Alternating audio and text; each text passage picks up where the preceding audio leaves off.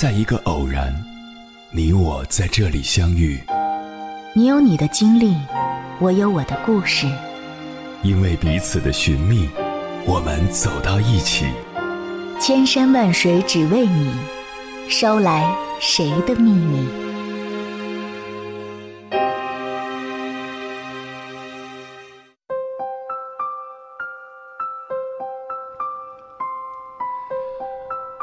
欢迎回来，各位夜行者，这里是正在直播的中国交通广播，千山万水只为你，深夜不孤单。我是迎波，绰号鸭先生。我要以黑夜为翅膀，带你在电波中自在飞翔。二零一八年世界杯期间，这样的场景可能相当常见：场上两支球队激战正酣。场下一些男性滔滔不绝地向女伴解释：“我来告诉你，刚刚为什么吹哨，刚刚为什么越位。”尽管女方可能比自己更懂球。世界杯似乎不仅仅是球迷的狂欢，也成了一部分人向女性展示自己博学多才的好时机。从任意球到黄牌，从角球到越位。赛场上的任何变化都能成为他们好为人师的理由。这种现象被称为“男士说教”。男士说教的一方面是有些男性喜爱炫耀知识、指教别人；另一方面则是他们以为女性懂得太少。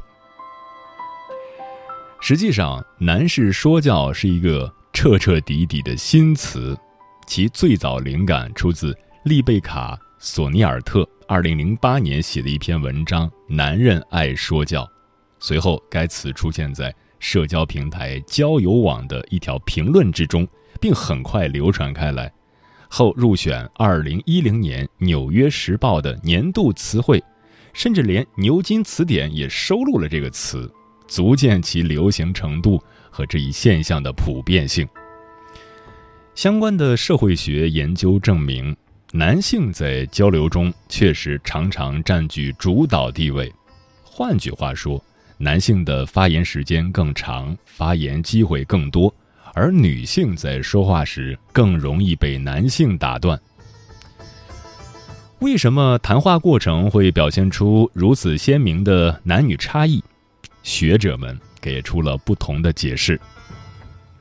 美国著名法律学家凯瑟琳·麦金农提出的支配理论和加州大学伯克利分校教授拉科夫等人提出的性别语言假说都认为，谈话模式是由社会地位和社会职能决定的。男性在交流时倾向于掌握主导权，这反映了男性在整个社会中的主导地位。而另一些学者则提出了反对观点，他们认为这种现象的成因是男性自我介入的意图更强烈，并不能体现男性在社会中的主导地位或是女性的从属地位。换言之，相比于女性，男性更喜欢表达自我观点。虽然不少男性喜欢炫耀自己的知识。但并不是所有男性都是这副模样，正如同部分女性是球盲，但不是所有女性都不懂球。男士说教这个词本身就含有性别歧视的意味，它会误导性的给整个男性群体贴上好说教、爱卖弄的标签。即使社会调查数据确实反映出了。女性话语权的缺失，但是将一个贬义词汇和一个基数庞大的群体联系起来，显然有失公允。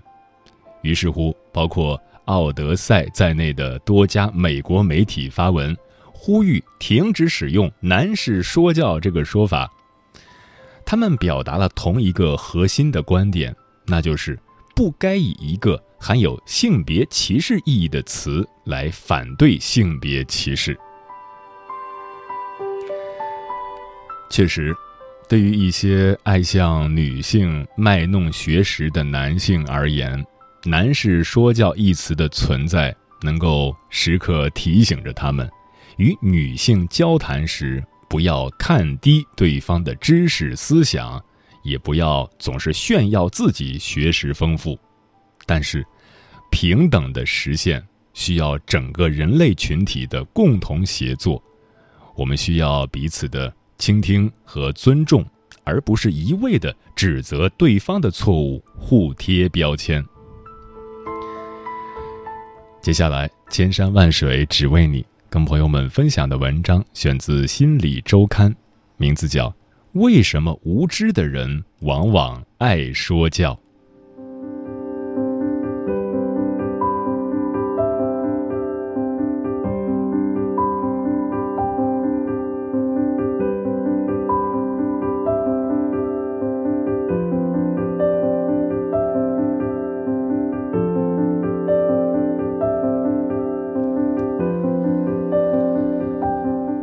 讨人厌的说教，我们都遇到过。师长、上司或者不认识但年纪比你大的人，用他比你懂的态度告诉你他觉得你应该要知道的事，当中不时穿插对自己的吹捧。说教者通常不致力于让你真的理解他的说法，也不会接受你讲道理的质疑或反驳。似乎说教最终是为了自己，而不是对方。我曾经在脸书搜集大家遭到男性说教的经验，这本来是为了研究一般人对男性说教的概念直觉，但归纳出的结论其实每一点都适用于不分性别的一般性说教。在我看来，说教令人讨厌之处可以整理成三点：一、说教者低估学识。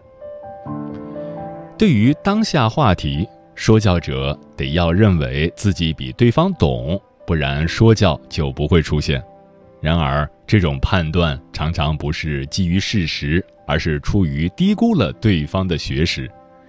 例如，认为原住民和移工教育程度低，认为女性不擅长使用数码产品，认为晚辈比自己更不了解社会。在二零零七年的著作《知识的不正义》里，哲学家弗里克用正言的不正义来谈这类歧视现象。当我基于身份偏见。不公平的低估你说话的可信度，代表我将你限于正言不正义。要对你说教，我得相信自己在当下议题懂得比你多。若我之所以认为你不懂，是出于某些不公平的身份偏见，比如你是年轻人，你不懂；你是女的，你懂什么？那我对你的说教。不但有歧视之嫌，也是建立在正言不正义上。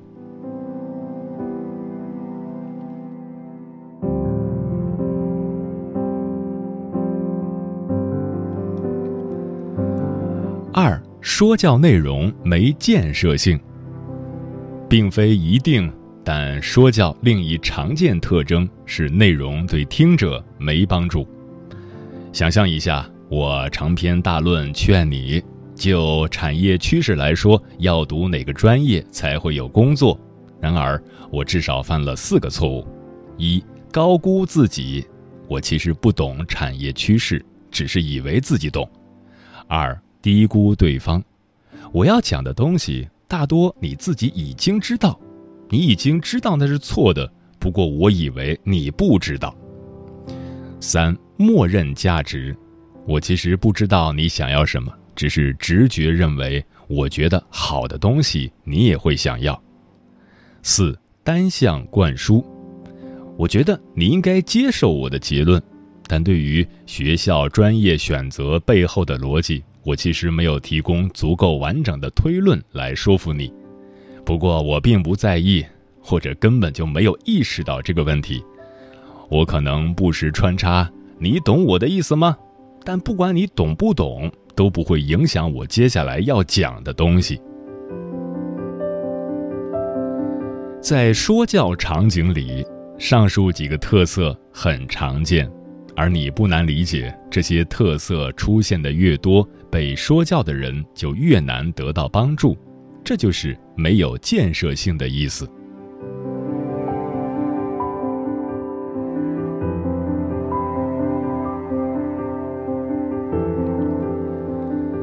三，被说教的人陷于聆听困境。如果我低估你的学识，坚持对你谆谆教诲一些我以为对你有帮助但其实没有的内容，那你应该十分痛苦。更糟的是，你通常不能不甩我，因为我可能是你的老师、老板、长辈，而你是个遵守社会礼仪的文明人。基于社会权力差异，被说教者常处于聆听困境，难以脱离，这让说教得以顺利进行，也让说教者低估学识和说教内容没有建设性的糟糕后果更扰民。此外，这可以说明为什么你比较不容易被平辈说教。如果没有社会权力的差距，让你觉得自己得继续听，你会比较容易打断或离席，说教就不容易维持。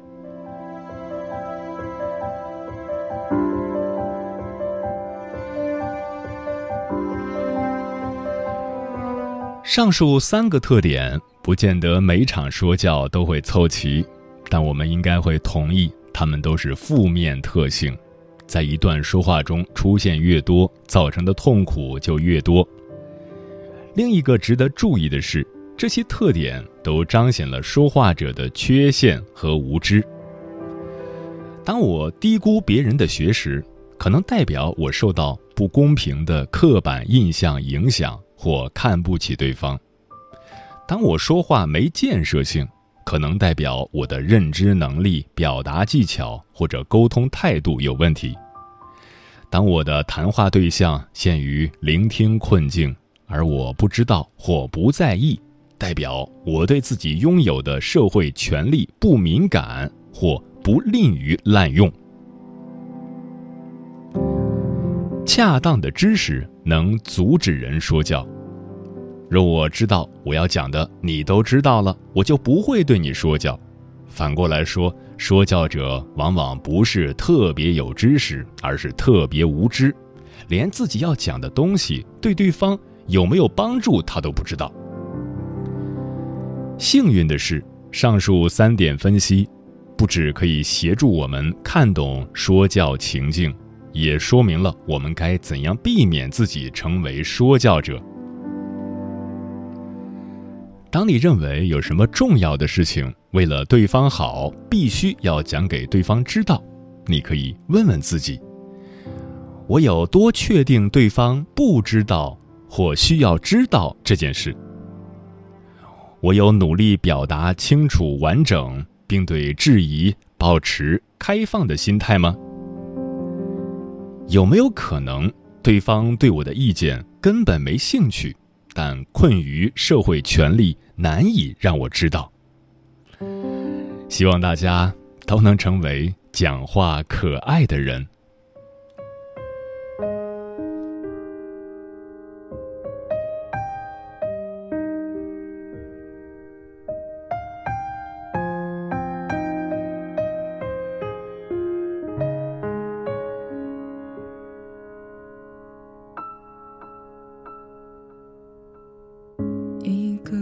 走在陌生城市里面，身边人来来去去不留痕迹。最近听到了那些久违的关系，怎么心里波澜不惊？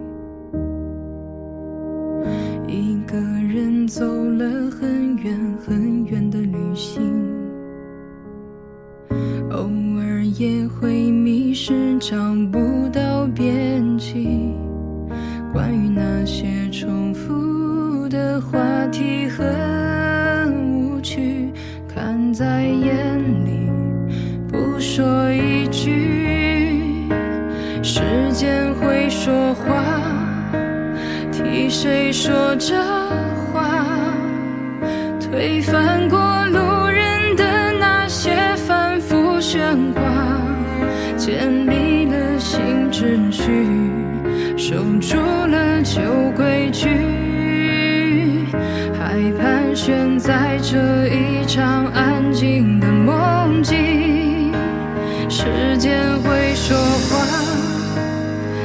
谁说真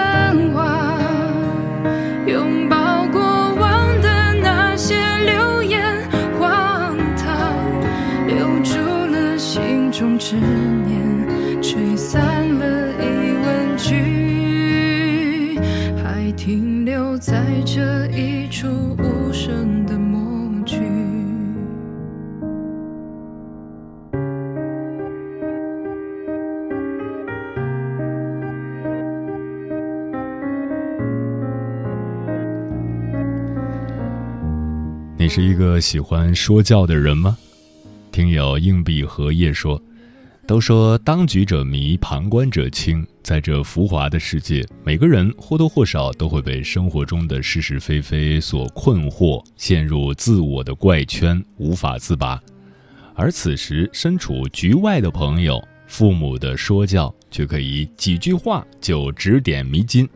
生活总有自己的无奈。说教有时候是他人赠予的精彩。方家义将说：“每个人内心深处所经历怎样的人生，都是旁人无法体会的。当你足够强大的时候，再去说教对方；反之，做好自己才是最重要的。”NPC 说：“我觉得每个人都喜欢说教别人，同时讨厌被别人说教。”但是让人难以接受的是，有些时候虽然讨厌别人说教，可他们说的反倒是正确的。翘楚然说：“好像我会这样的，明明自己也不喜欢被别人说教，可是也常常不自觉的就说教他人。事后转念一想，感觉自己太过强势了。”小益达 Andy 说：“我觉得我也是这样。”总有一颗为别人好的心，结果却往往遭人嫌弃。嗯，大家都深有体会。所谓说教，我们大多都理解为说服教育。孔子曾说过：“夫子循循然善诱人。”意思是把道理讲出来，然后诱导着人接受，而不是强迫别人吸收自己的观点。但生活中，我们都把说教演化成训斥、指责和命令，那种毫无温度的口吻和不留情面的语气，无疑会让对方难以接受。那么，如何让你的说教更容易被接受呢？最后分享三点建议：第一步，换位思考，在说教之前多加一层考虑，我这样说会不会让人感到不舒服？适当调整自己的表达方式，或者干脆闭口不说。第二步，避免主观观点的客观表达，试着在每一个独立的观点之前加上“我认为”三个字，一来使人听起来不刺耳，二来即使观点不被人接受，你也有退一步的空间。第三步，尝试放弃改变他人观点的想法。改变他人的价值观是一件既费力又无用的事情，无论你说的有多正确，也没有权利强迫对方一定要听。说教本没有错，做的人多了便出了错，请不要做人生导师，别人的路就让他自己走去吧。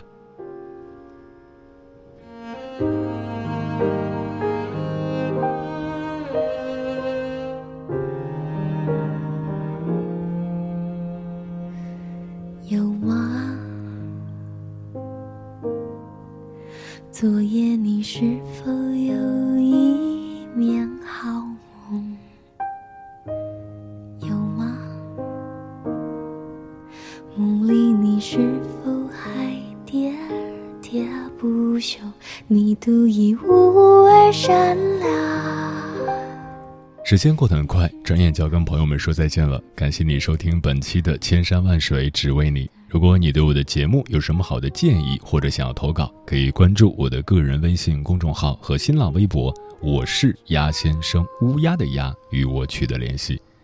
晚安，夜行者们。讨厌在凝视你的时候，眼神出现我那已介入的哀愁，像是种无言的指控。即便他相对温柔，但我们依旧沉默，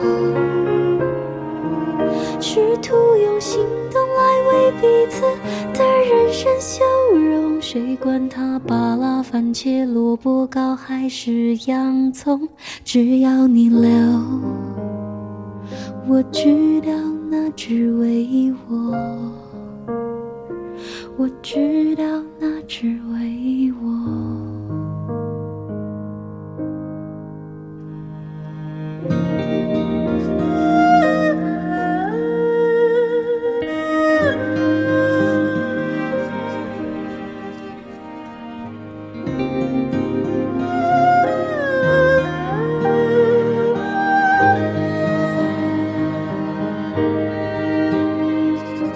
有